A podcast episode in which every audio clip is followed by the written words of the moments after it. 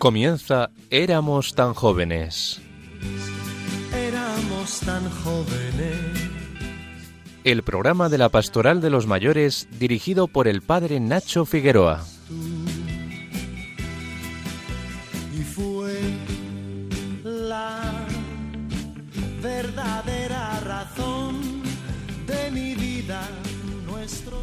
Buenas tardes a todos los oyentes de Radio María en esta calurosa tarde del sábado 6 de agosto, día de la transfiguración del Señor. Empezamos un nuevo programa poniéndonos en las manos del Señor y bajo la protección de su Madre la Virgen.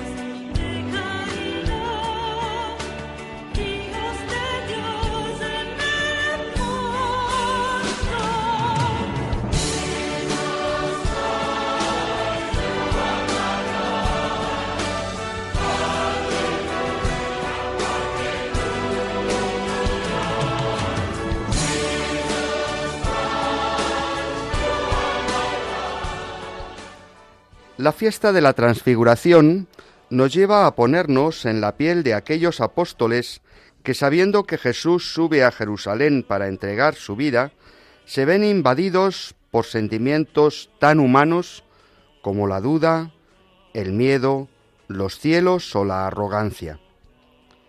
Durante el camino a Jerusalén discuten sobre quién es el más importante, sobre quiénes van a tomar el relevo de Jesús, o quienes van a ocupar los primeros puestos en el reino de Dios.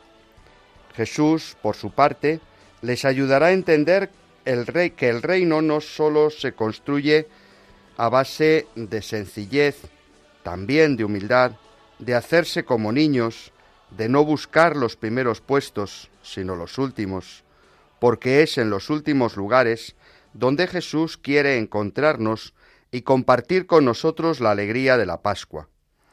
Hacerse los últimos no es una estrategia, un modo de situarse en la pole position de la parrilla de salida para entrar en los primeros puestos del reino de Dios. Hacerse los últimos significa identificarse con Jesús, que está siempre en los últimos lugares, identificarse con los pobres, los que están heridos, los humildes de corazón, los mayores que se sienten solos, los que tienen hambre y sed de la justicia. Ese lugar, el último, es el que Jesús ha elegido para salvarnos desde ahí, desde la humildad, la pobreza y la sencillez. Es por eso, porque los discípulos tienen esos sentimientos encontrados, ese deseo de seguir a Jesús, pero al mismo tiempo conseguir una gloria sin cruz, por lo que Jesús, de camino a Jerusalén, toma aparte a Pedro, Santiago y Juan y se transfigura delante de ellos. Esos que serán testigos privilegiados de la agonía, de la pasión y de la resurrección de Jesús, tienen el privilegio de ver su rostro transfigurado, de intuir en el amigo, en el Maestro, en el hermano mayor que es Cristo para ellos, que la muerte no es el final, que hemos sido creados por Dios para vivir con Él eternamente, y que a pesar de la finitud de esta vida, Cristo ha venido a abrirnos las puertas del cielo con su muerte y resurrección. Era necesario que Cristo se transfigurase en el tabor para que la esperanza de los apóstoles se viese alentada, para que se renovase la fe en aquel que ha venido a salvarles, y para que la caridad les lleve a buscar los últimos lugares en el reino de Dios. Os habla el Padre Nacho Figueroa, hoy es sábado, estamos en Radio María y esto es Éramos tan jóvenes.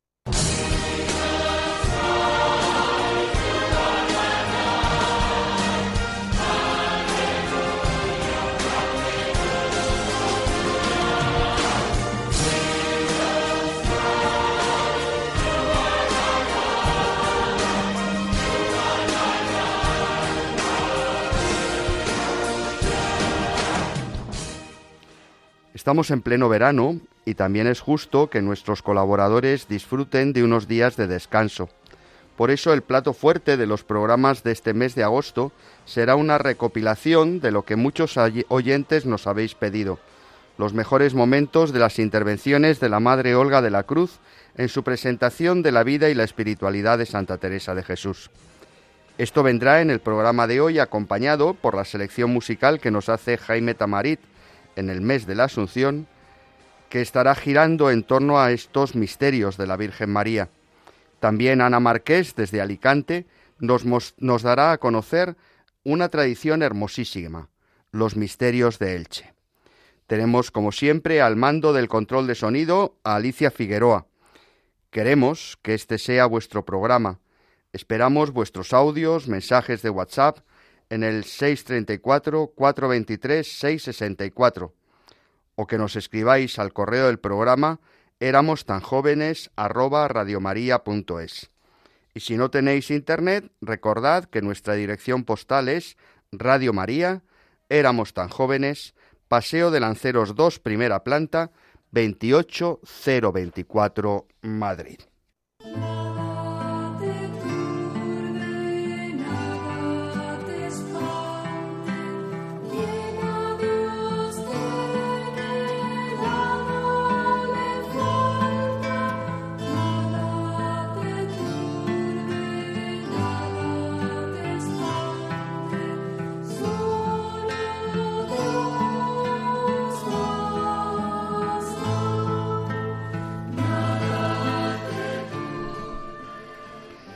Habéis sido muchos de nuestros oyentes los que nos habéis pedido entrar en contacto con la Madre Olga de la Cruz. No ha sido posible hacerlo de una manera directa porque, como sabéis, es carmelita de vida contemplativa y se debe a su comunidad y a sus rezos. Pero hemos querido compensaros haciéndonos eco una vez más de todo lo que ella nos ha instruido y nos ha enseñado a lo largo de este curso. Hoy haremos una recopilación de los cuatro primeros programas que hizo sobre Santa Teresa de Jesús y dentro de 15 días, el día 20, tendremos un resumen de los siguientes, de los cinco últimos capítulos de sus grabaciones. Creo que a nadie nos dejó indiferente y a todos nos viene bien en este tiempo de verano recordar y evocar todo lo que aprendimos de ella. Me llamo Olga de la Cruz y soy Carmelita Descalza. Estoy aquí por obra y gracia del padre Nacho Figueroa, que me ha metido en esta y veremos cómo salimos, para hablaros de Santa Teresa, o mejor dicho, para que hablemos, vosotros y yo, con Teresa. Y es que Teresa de Jesús es una experta conversadora y cuando empiezas a leer, cinco siglos después, lo que escribió, te encuentras, sin que sepas cómo, hablando con ella. Empiezas a darte cuenta de que está viva, delante de ti, te hace confidencias, responde a tus preguntas con su experiencia, te comprende y te anima. Te trata como a un amigo, como a una amiga, aunque no seas ni fraile ni monja, que ella no hacía esas distinciones. Y poco a poco te va introduciendo en su círculo de amistades, el club de los amigos fuertes de Dios. Si crees que me lo inventó, ya lo comprobarás. Este año es un año muy especial para trabar contacto con Teresa de Jesús. Seguro que todos sabéis que celebramos el cuarto centenario de su canonización, el 12 de marzo de 1622. Por cierto, que aquel 12 de marzo fue un día muy divertido en Roma. Andaban los romanos por las calles comentando que el Papa, Gregorio XV, había canonizado a cuatro españoles y un santo. Así, como suena, cuatro españoles que eran Isidro Labrador, Teresa de Jesús, Ignacio de Loyola y Francisco Javier. Total nada. Y el santo, naturalmente, era un italiano, Felipe Neri, que por cierto es un santo encantador. Esto eran cosas de los tiempos, por motivos políticos nada más, esas rencillas históricas que había entre romanos y españoles. En estos días me estoy preguntando algo, bueno, que ya sé que es imposible, pero ¿qué diría Teresa de Jesús al verse subida a los altares? La verdad que yo pienso que se reiría muchísimo y con aquel gracejo que tenía nos diría alguna cosa simpática, como esas que nos cuentan multitud de anécdotas que hay sobre ellas, que tal vez son poco históricas, pero que reflejan muy bien su manera de ser. Teresa era muy salada, nos lo dicen sus contemporáneos y lo podemos ver si leemos sus cartas. Lo que está muy claro es que ella nunca se sintió santa. Bien al contrario. Mujer y ruin era la autodefinición que se aplicaba a sí misma y que encontramos repetida montones de veces en sus escritos. Mujer y ruin, las dos palabras juntas, inseparables. Mujer, porque en el siglo XVI ser mujer era una especie de pecado, por más que sea algo involuntario, ¿verdad? Y encima, sin remisión ni arrepentimiento posible, porque, vamos a ver, ¿y qué puede hacer una? Pues lo que hizo Teresa, quejarse al único que escuchaba a las mujeres. Y no, no estoy exagerando nada. Entonces, para ensalzar a una mujer se la tenía que comparar a un hombre. Y de Teresa de Jesús, para ponderarla, dijeron esto tan bello, que era varón y además de los bien barbados. Fíjate, qué hermosura. Y alguien que no quiero nombrar, porque la verdad que le aprecio mucho, y además fue un rendido admirador de Teresa de Jesús, dejó escrito que las mujeres son seres de cabellos largos e ideas cortas. Algo así, recuerdo, porque me lo enseñó mi padre. Continuó. Teresa se quejaba a su Señor, a Jesús, que no despreciaba a las mujeres y las tenía por amigas y discípulas. No como los censores y letrados, que no hay virtud de mujer que no tengan por sospechosa, clamaba la pobre Teresa. Mujer y ruin, porque se sentía pecadora, y además de pecadora, desagradecida, que era todavía peor para una persona como Teresa. Y esto porque cuando repasaba su vida se daba cuenta de que Dios le había otorgado todas las ventajas desde su nacimiento. Buena posición social, buenos padres que solo le daban ejemplos excelentes, hermanos que la querían, una educación cristiana, hasta libros, que eran rarísimos en aquella época, y más tarde, gracias muy especiales a las que ella llama Mercedes. Y a pesar de todo esto, ella le daba la espalda una y otra vez. Y de nuevo os prometo que no exagero. Escuchad, escuchad sus propias palabras tenga delante de los ojos quien este discurso de mi vida leyere, que ha sido tan ruin que no he hallado santo de los que se tornaron a Dios con quien me consolar, porque considero que, después que el Señor los llamaba, no le tornaban a ofender. Yo no sólo tornaba a ser peor, sino que me parece traía estudio a resistir las mercedes que su Majestad me hacía. Pues aquí le sacamos nosotros ventaja a Teresa, porque ella, pobrecita, no hallaba santo con el que consolarse, y nosotros nos podemos consolar con ella. He aquí para lo que sirve, y disculpadme el lenguaje, la canonización. Para que nos fijemos en esta mujer y en su vida, y tal y como ella desea, no perdamos el ánimo ni la esperanza de ser también nosotros santos. Teresa de Jesús ha querido mostrarnos, y lo hace en el libro de la vida, su lado oscuro, que lo tenía como todo ser humano.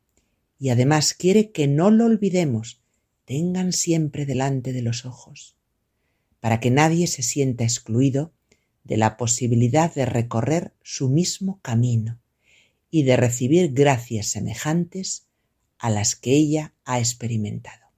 Pues si a cosa tan ruin como yo tanto tiempo sufrió el Señor, ¿qué persona, por malo que sea, podrá temer? Porque por mucho que lo sea, no lo será tantos años después de haber recibido tantas mercedes del Señor como yo, nos dice Teresa. Pues, ¿qué camino siguió Teresa? ¿Qué fue lo que obró ese milagro? El camino fue la oración. Hoy, a través de los siglos, Teresa sigue gritando. La oración cambió mi vida, puede cambiar la tuya. No te pierdas tan gran bien. Y ahora terminemos ya con uno de sus más famosos poemas que podemos orar. Nada te turbe, nada te espante, todo se pasa. Dios no se muda, la paciencia todo lo alcanza. Quien a Dios tiene, nada le falta. Solo Dios basta. Repítelo un poquito hoy. Deja que cada frase te penetre hasta el fondo. Nada te turbe. Eso es lo que hacía Teresa. Porque ella necesitaba repetírselo a sí misma muchas veces en sus momentos malos. Nada te turbe, nada te espante. En los momentos de angustia. Todo se pasa. Dios no se muda. La paciencia todo lo alcanza. En los momentos de duda, de tristeza, quien a Dios tiene, nada le falta. Y siempre, solo Dios basta.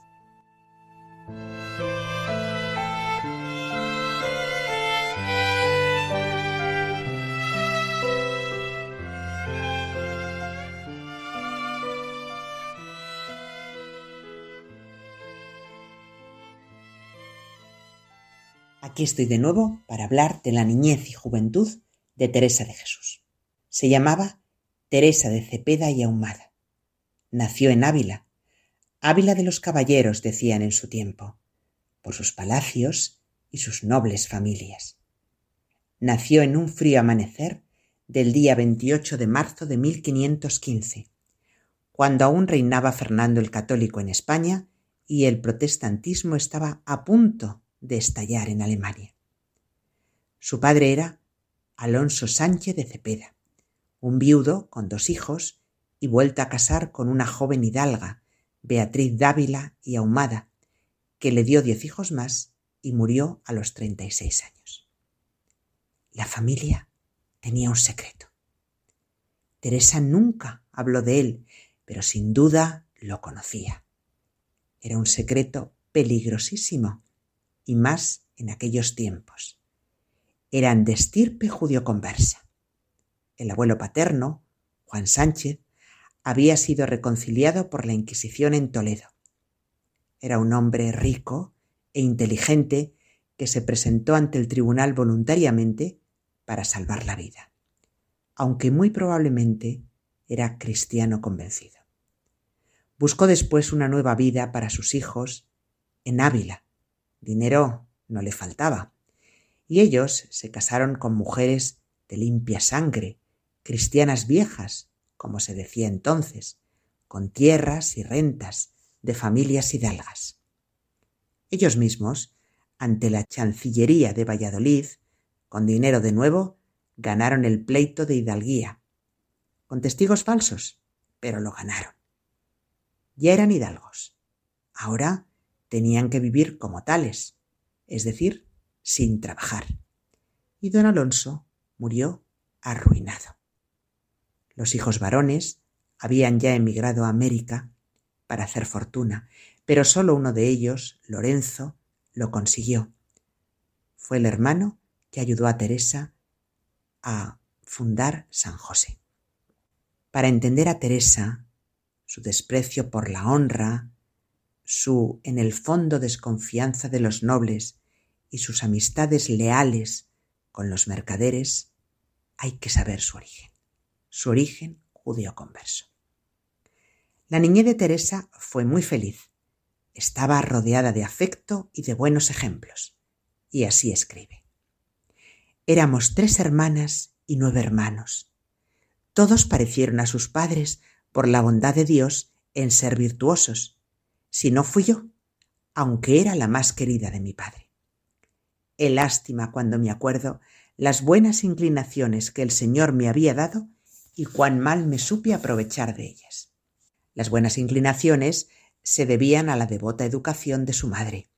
Rezaban el rosario, daban limosnas, no tenían esclavos como otras familias porque su padre no lo podía sufrir de piedad. Leían buenos libros que su padre tenía cuidado de tener para sus hijos. ¿Y a qué jugaban? Pues jugaba con su hermano Rodrigo, con quien le separaban pocos años, a hacer ermitas, que luego se les caían, y con otras niñas a ser monjas y a hacer monasterios. Y también quería ser mártir para ganar el cielo rápido. Siempre Teresa fue buenísima en los negocios. Y dicen que huyó de su casa con Rodrigo para irse a donde los moros le pudiesen cortar la cabeza. ¿Y malas? ¿Qué malas inclinaciones? Pues Teresa considera tales su pasión por la lectura de los libros de caballerías. Su madre y ella los leían a escondidas de su padre. Era tan aficionada como tantos españoles del siglo XVI, desde el rey Felipe II y su padre Carlos V para abajo, era tan aficionada a su lectura que si no tenía libro nuevo, no tenía contento, confiesa. Su madre murió cuando ella tenía unos catorce años, y Teresa acudió a la Virgen, la Virgen de la Caridad que hoy está en la Catedral de Ávila, pidiéndole que fuera su madre. Pero en una chica adolescente, sin una madre presente que la guíe y la aconseje y sepa sus cosillas, pues Teresa se dio de lleno a las vanidades, es decir, a las cosas vanas y sin consistencia. Es presumida, pues normal, ¿verdad?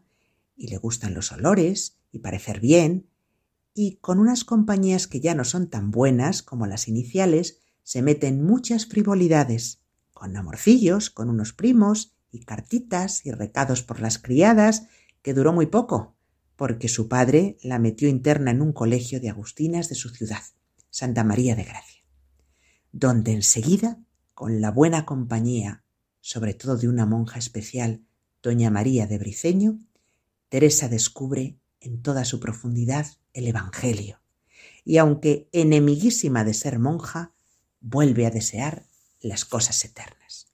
Después de un año y medio allí, enfermó y tuvo que volver a casa de su padre. Y para recuperarse la llevaron con su hermana María, que ya estaba casada, a un pueblo. Y de camino pasaron por la casa de su tío Pedro, que era ya viudo y que era muy religioso, y de hecho después terminó como fraile Jerónimo. Y él le presentó a unos amigos que Teresa jamás abandonaría. Buenos libros de romance, dice ella, en especial las cartas de San Jerónimo, que la animaron a consagrarse al Señor. Ella lo relata con un estilo profético, se parece un poco o bastante al profeta Jeremías, porque dice que el Señor la forzó a que se hiciese fuerza para ser monja. Con la fuerza, dice, que hacían en mi corazón las palabras de Dios, así leídas como oídas, y la buena compañía, vine a ir entendiendo la verdad de cuando niña, de que no era todo nada y la vanidad del mundo. La verdad de cuando niña. Cuando Teresa era pequeña, y leía el Flos Santorum, el mismo libro que leía San Ignacio durante su convalecencia. Lo leía con su hermano Rodrigo y siempre les impresionaba que aquel libro decía que pena y gloria eran para siempre y gustaban ambos de repetir para siempre, siempre, siempre, para siempre Teresa, para siempre Rodrigo. Y ella dice que así pasaban muchos ratos en pronunciar esto mucho rato, dice Teresa, era el Señor servido, me quedase en esta niñez imprimido el camino de la verdad. El camino de la verdad nos hace falta descubrirlo a nosotros a cualquier edad. Podemos volver a la verdad de cuando niños o cuando jóvenes con estas palabras de Teresa, que llegan colgadas en el aire de cientos de años directamente a nuestro corazón. Haz una prueba. Cierra los ojos y repite. Para siempre, siempre, siempre, para siempre, siempre, siempre. Solo es Dios. Soberana majestad, eterna sabiduría, bondad Alteza un ser bondad, la gran vileza mirad, que hoy os canta amor así, que mandáis hacer de mí. Vuestra soy para vos nací. que mandáis hacer de mí? Seguimos en Radio María, en este espacio que se llama Éramos tan jóvenes, en esta tarde de sábado esperando vuestros mensajes al WhatsApp 634 423 664. Como cada sábado, Jaime Tamarit nos invita a retirarnos a su rincón de gustar, para que nuestra alma se deleite con un momento musical. Jaime, ¿qué nos propones hoy? Hola, buenas tardes a todos. Esta cantiga número 100 glosa el Ave Maris Estela, compuesta en el siglo XVI por Venancio Fortunato, obispo de Poitiers, y recogida en el siglo XIII por el rey Alfonso X el Sabio, en las cantigas en loor a Santa María. La advocación se basa en un texto del libro de los números que dice Álzase de Jacob una estrella, surge de Israel un centro. Nuestra Señora es la estrella que no solamente guía a los marineros. Recuerdo de niño las fiestas que se celebraban en agosto en honor de la Santísima Virgen en los puertos pesqueros del Mediterráneo. A estas fiestas acudían los pescadores que habían estado cos- por las costas del norte de Inglaterra, Irlanda o las Islas Azores. Venían al encuentro con la familia y con Nuestra Señora en un país con unas tradiciones sólidas y muy hermosas.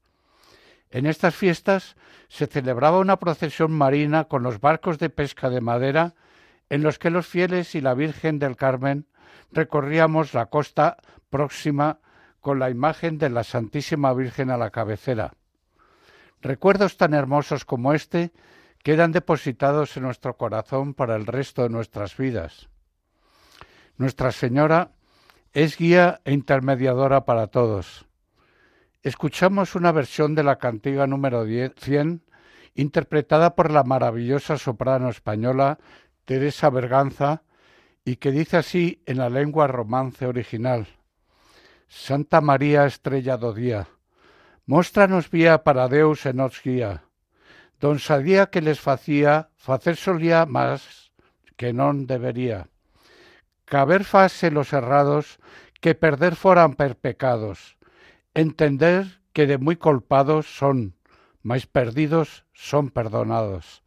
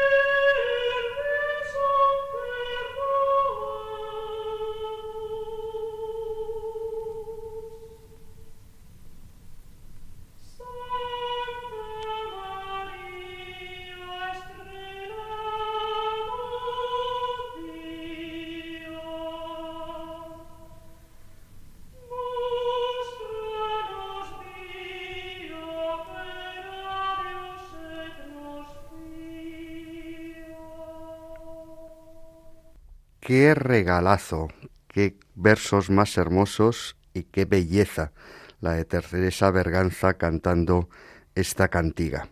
Muchas gracias, Jaime. Seguimos en Radio María en este espacio que se llama Éramos tan jóvenes en esta tarde de sábado esperando vuestros mensajes al WhatsApp 634 423 664.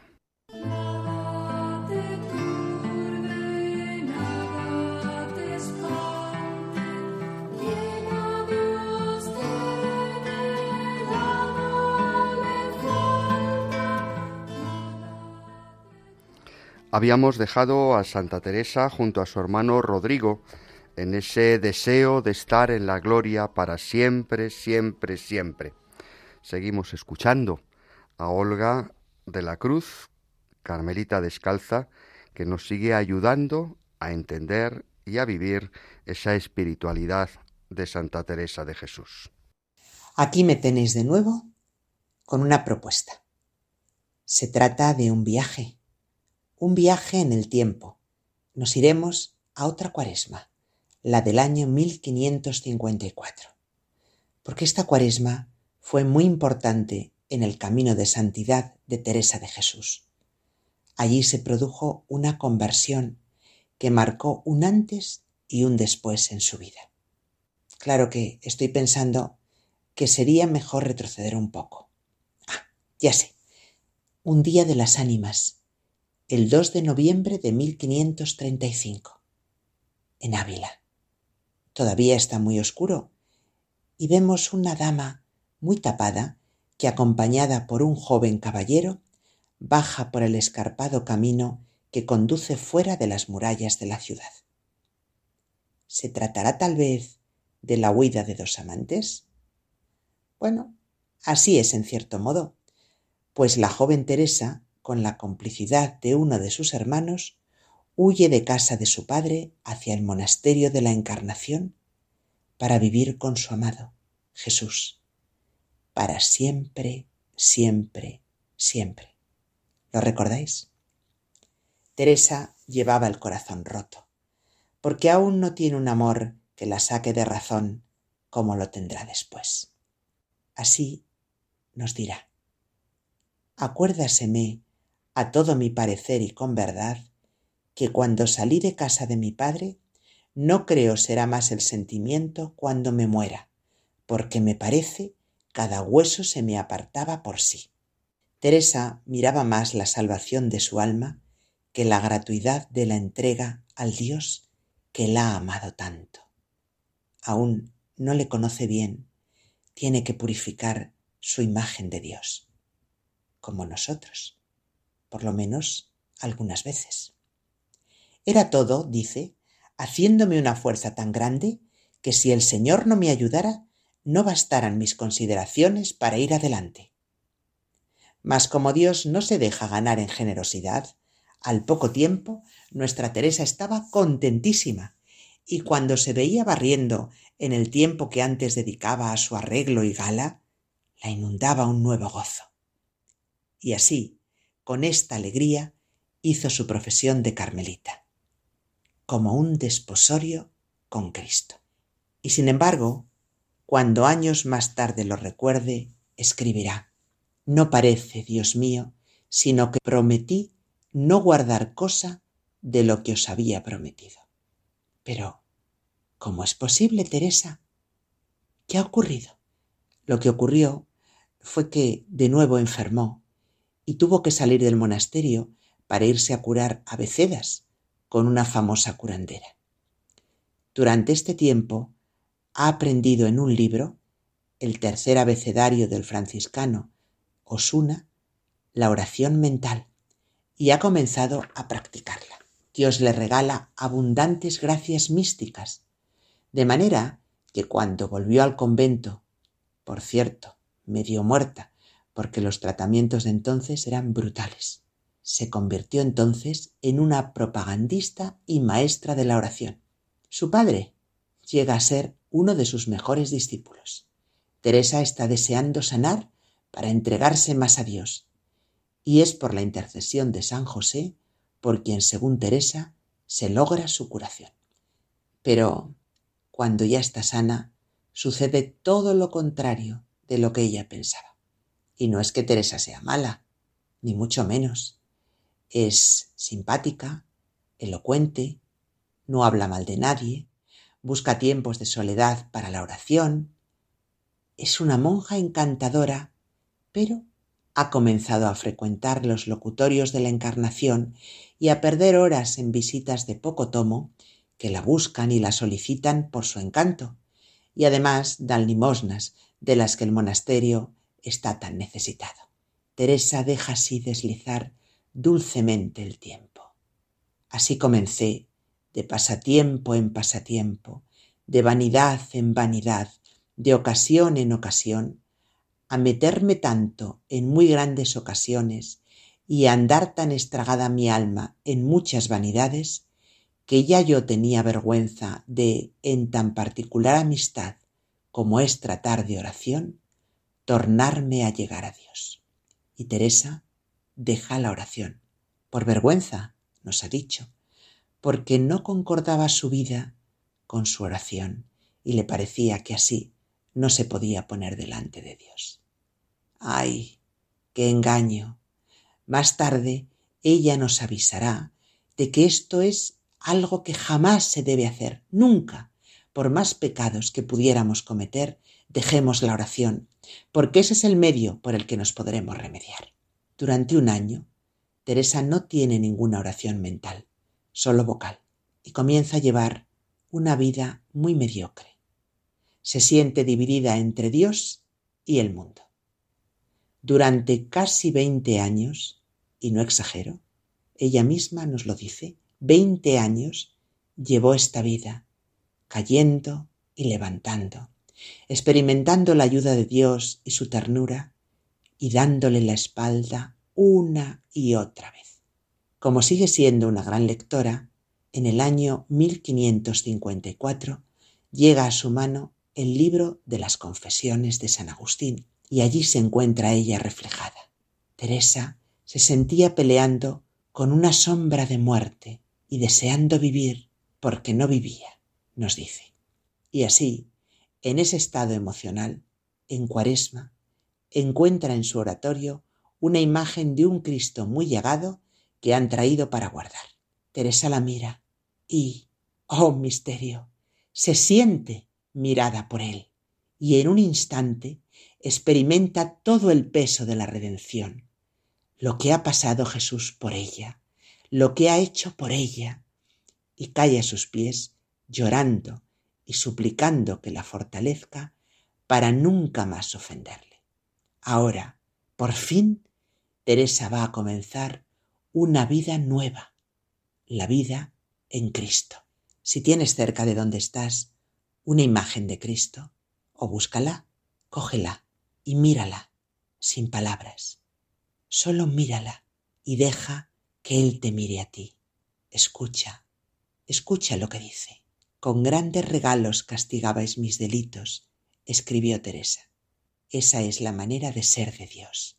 Él dora tus culpas, siempre quiere que quedes bien, no te reprocha, espera pacientemente a que dejes de confiar en ti y confíes solamente en Él, como Teresa, porque la confianza es la clave.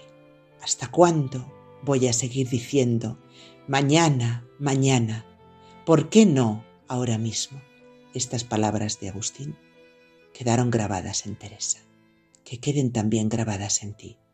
¿Por qué no ahora mismo?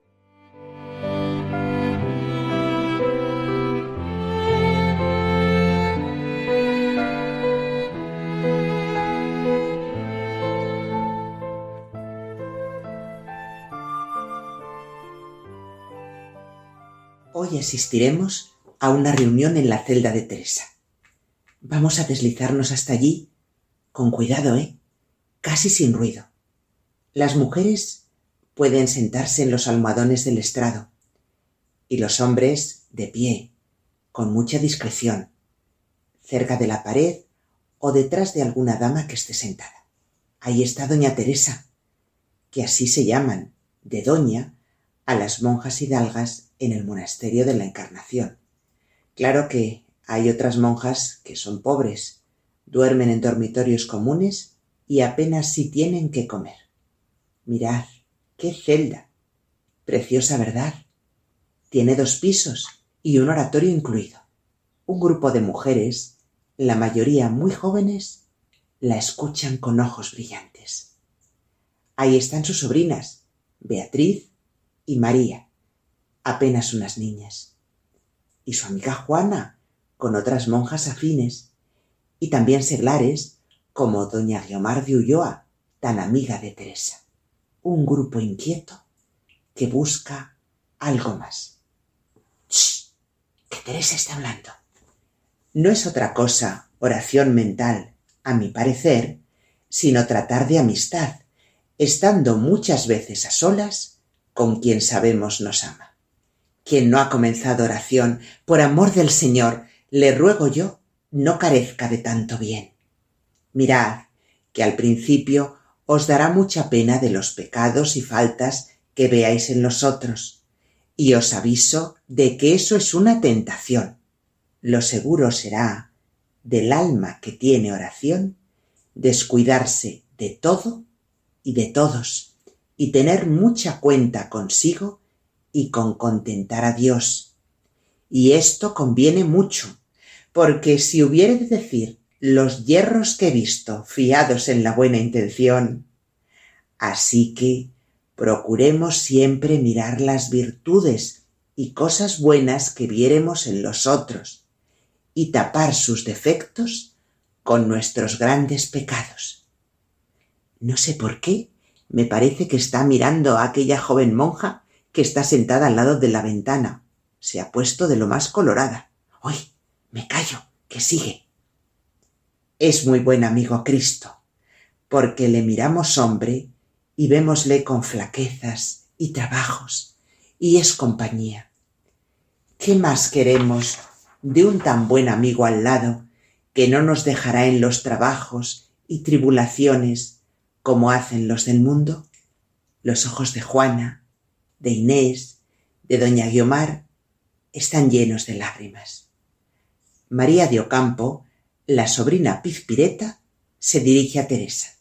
¿Y no podríamos nosotras ser monjas de la manera de las descalzas? ¿No podríamos vivir en un monasterio pobre y pequeño y ser un grupo que se hiciese espaldas, como tanto nos repite vuesa merced, para servir a Dios. Todas se emocionan y empiezan a hablar de la descalcez, ese movimiento de reforma que bulle en España, en las clarisas, los franciscanos, agustinos. Todos buscan una vida más sencilla y más cercana al Evangelio. Doña Guiomar ofrece su renta para el nuevo monasterio y Teresa, que en realidad no desearía otra cosa, tiene mucho trabajo en calmar a las soñadoras. Concertamos de encomendarlo mucho a Dios. ¿Y por qué no? piensa Teresa. ¿Acaso no es la respuesta que ando buscando? Y es que, estando en oración, Teresa ha tenido una impresionante visión del infierno y el lugar del que le ha librado la misericordia de Dios. Un sitio estrecho, sucio, oscuro, donde todo aprieta y da pena. Y siente que tiene que hacer algo por aquellos que dan a Dios la espalda. Pensaba qué podría hacer por Dios y pensé que lo primero era seguir el llamamiento que Su Majestad me había hecho a religión guardando mi regla con la mayor perfección que pudiese. Guardando mi regla con la mayor perfección que pudiese. Y claro, en su monasterio la regla estaba relajada, eso sí, con una bula papal. Y además, como no había clausura, salían mucho las monjas, ella la primera, a los palacios de las grandes damas, y se quedaban allí tiempo y tiempo para consolarlas y que diesen limosnas, y además, pero claro, era tan bonito y tan deleitoso, y su celda tan de su gusto, y tenía tantas amigas y además allí, en el monasterio de la Encarnación, había tenido lugar la gracia de la transverberación y su corazón estaba abrasado de amor desde entonces. Estando en estas dudas, un día después de comulgar, el Señor le mandó que procurase con todas sus fuerzas hacer el monasterio. Me dijo que se serviría mucho en él y que se llamase San José y que a la una puerta nos guardaría él y Nuestra Señora la otra y que Cristo andaría con nosotras y que sería una estrella que diese de sí gran resplandor. Pobre Teresa, ya no puede hacer otra cosa sino obedecer a su Señor, a ese Señor que ha muerto por nosotros y de cuya cruz vacía esperamos anhelantes que brote la vida. Como escribió Teresa, en la cruz está la vida y el consuelo, y ella sola es el camino para el cielo. En la cruz está el Señor de cielo y tierra, y el gozar de mucha paz, aunque haya guerra. Todos los males destierra en este suelo, y ella sola es el camino para el cielo. Es una oliva preciosa, la Santa Cruz, que con su aceite nos unta y nos da luz. Alma mía, toma la cruz con gran consuelo, que ella sola es el camino para el cielo. Es la cruz el árbol verde y deseado de la esposa que a su sombra se ha sentado para gozar de su amado, el Rey del cielo. Y ella sola es el camino para el cielo. Y ella sola es el camino para el cielo. En la cruz está el Señor de cielo y tierra, y el gozar de mucha paz aunque haya guerra. Todos los males destierra en este suelo, y ella sola. Nos invitaba Jaime a recordar todas esas fiestas de nuestros pueblos cuando éramos pequeños. Todavía hoy sigue habiendo en muchos lugares muchos momentos especiales en torno a los misterios de María en este mes de agosto. Nuestra querida amiga Ana Marqués, que siempre nos manda cosas chulas además de las noticias, hoy nos habla del misterio de Elche. Cuenta la tradición popular que en la fría mañana del 29 de diciembre de 1370, mientras vigilaba la costa en la playa del Tamarit, el guardacostas Francisco Cantó divisó un objeto varado sobre la playa y que al acercarse vio que se trataba de un arca cerrada, conteniendo en su tapa la inscripción Soc pera Elich, soy para Elche. Una vez abierta, observó que portaba en su interior una imagen de la Virgen María y el consueta de la festa o misteri. En vista de que el objeto encontrado tenía como destinatario el pueblo de Elche, se dirigió a comunicar tal hallazgo a las autoridades de la época, quienes se personaron en la playa del Tamarit para contemplar el hallazgo y comunicaron a la población el suceso acontecido mediante un bando que se hizo público en la localidad, invitándose a recibir a tal imagen, que sería depositada en la ermita de San Sebastián y que con el tiempo sería declarada patrona de la ciudad y venerada en la Basílica de Santa María. El misterio de Elche es un tesoro cultural del pueblo de Elche y una de las joyas más preciadas del patrimonio valenciano, como prueban su declaración como Monumento Nacional el año 1931 y su inclusión en el año 2001 en la primera proclamación de las obras maestras del patrimonio oral e inmaterial de la humanidad por la UNESCO. La festa, como también se conoce esta obra de origen medieval, se representa todos los años en la Basílica de Santa María de Elche en el mes de agosto para celebrar la festividad de la Virgen de la Asunción. El día 14 se pone en escena la primera parte denominada la Vespra y la segunda parte, la Festa, el día 15. Además, los días 11, 12 y 13 de agosto se realizan los ensayos generales en los que se escenifican ambos actos seguidos. La primera jornada se celebra el día 14.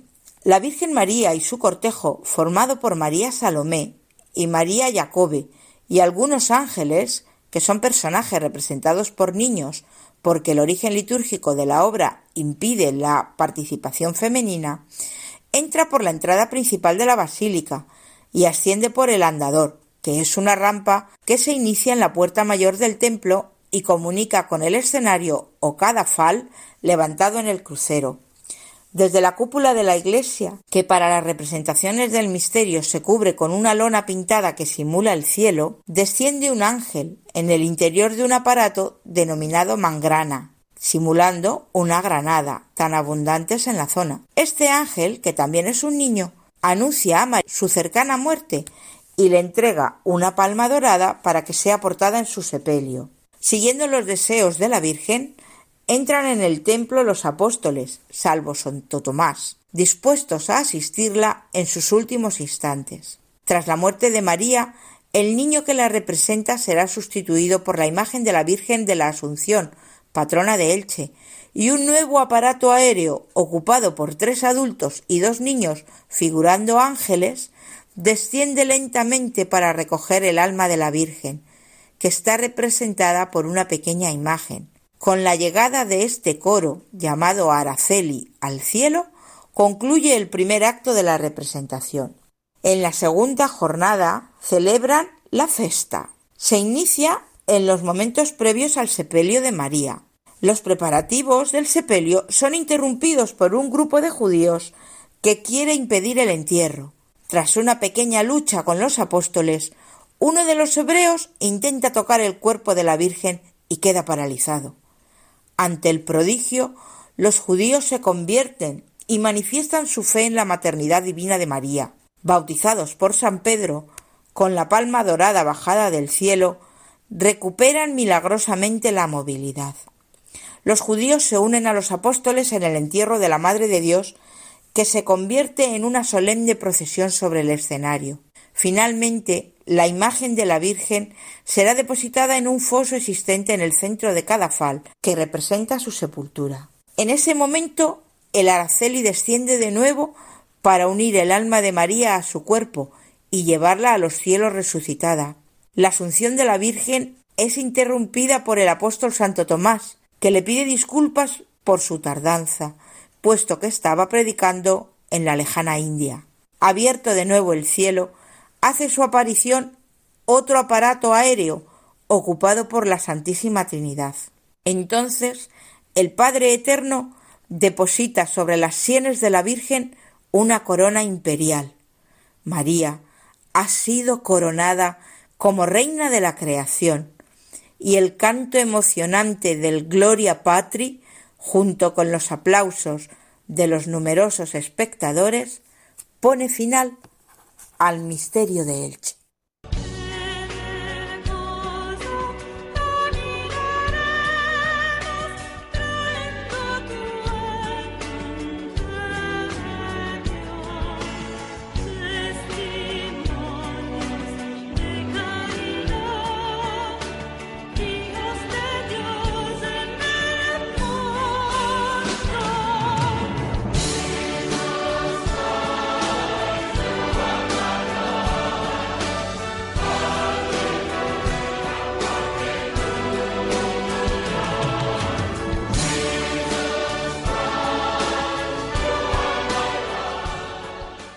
Hasta aquí el programa de hoy. Nos despedimos de todos vosotros, esperando que el programa haya resultado de vuestro agrado. Ya sabéis que podéis volver a escucharlo buscando los podcasts en la web de, de Radio María. Con el nombre de nuestro espacio éramos tan jóvenes. Os recordamos también que todavía nos quedan algunas plazas libres para ese encuentro internacional de personas mayores desde Fátima a Santiago de Compostela. Podéis seguir llamando al teléfono 91 108 89 10 o a nuestro WhatsApp del programa 634 423 664. Agradecemos su colaboración a Jaime Tamarit y a Ana Marqués. Estuvo en el control Alicia Figueroa. Se despide todos el padre Nacho Figueroa. Invocamos la bendición del Señor y de su Madre la Virgen y nos encontramos de nuevo dentro de dos sábados a las seis de la tarde en la península, a las cinco en Canarias. Os dejamos con el rosario, las vísperas y la misa vespertina de este domingo de tiempo ordinario.